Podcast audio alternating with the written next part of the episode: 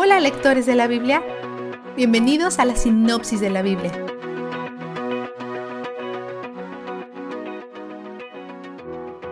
Estos dos libros tratan con líderes en la iglesia que están tratando de parar las mentiras de falsos maestros.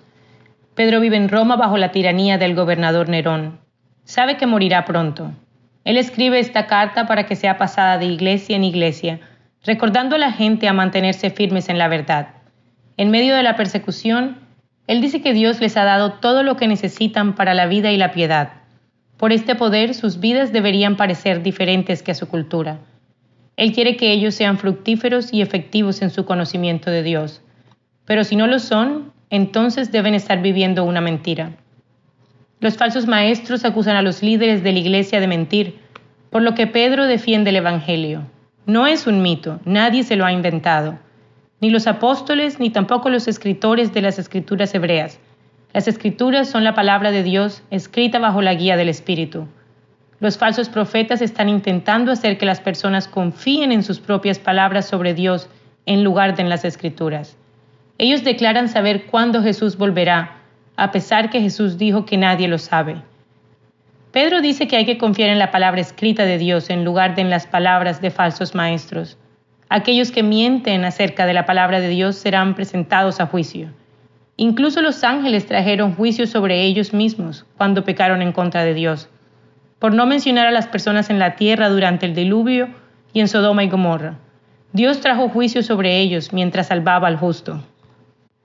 Pedro se dirige a los burlones que siguen sus propios deseos pecaminosos y se burlan del regreso de Jesús. Él dice, mira a tu alrededor, alguien creó esto. Él lo destruyó una vez con agua, después lo restauró. Algún día Él volverá, y esta vez lo destruirá con fuego. Quizá te preguntes por qué Él no ha venido todavía, pero su tiempo es diferente al nuestro. Él se está tomando todo este tiempo porque está siendo paciente con nosotros. Él nos está dando tiempo para arrepentirnos. Él vendrá cuando menos esperas. Y todo esto será consumido en fuego, cielo y tierra pero sus hijos serán preservados del juicio y vivirán con él en el cielo nuevo y en la tierra nueva. Él dice que las cartas de Pablo son difíciles de entender algunas veces. Gente ignorante e inestable las tergiversan y las sacan fuera de contexto.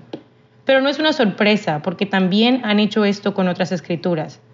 Pedro, que estaba en el círculo íntimo de Jesús, se refiere a las cartas de Pablo como escrituras, esto es una de las razones por las que las cartas de Pablo están en la Biblia. Al poco tiempo de escribir esta carta, Pedro muere crucificado, justo como Jesús dijo. Juan 21, versículo 18 y 19. Es casi seguro que el libro de Judas fuera escrito por uno de los hermanos de Jesús, también llamado Judá y Judas. Esto lo vemos en Mateo 13:55. Él les dice a los creyentes que han sido llamados por Dios y guardados en Cristo.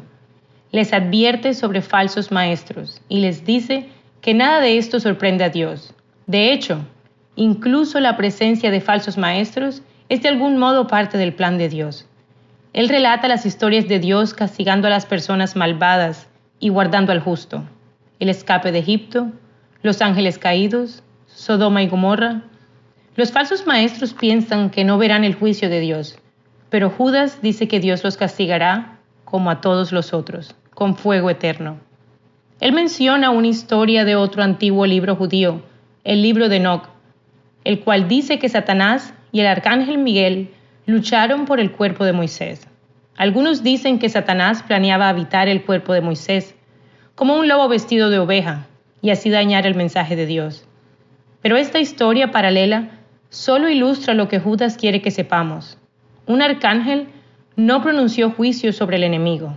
Él invocó la autoridad del Señor para reprenderlo.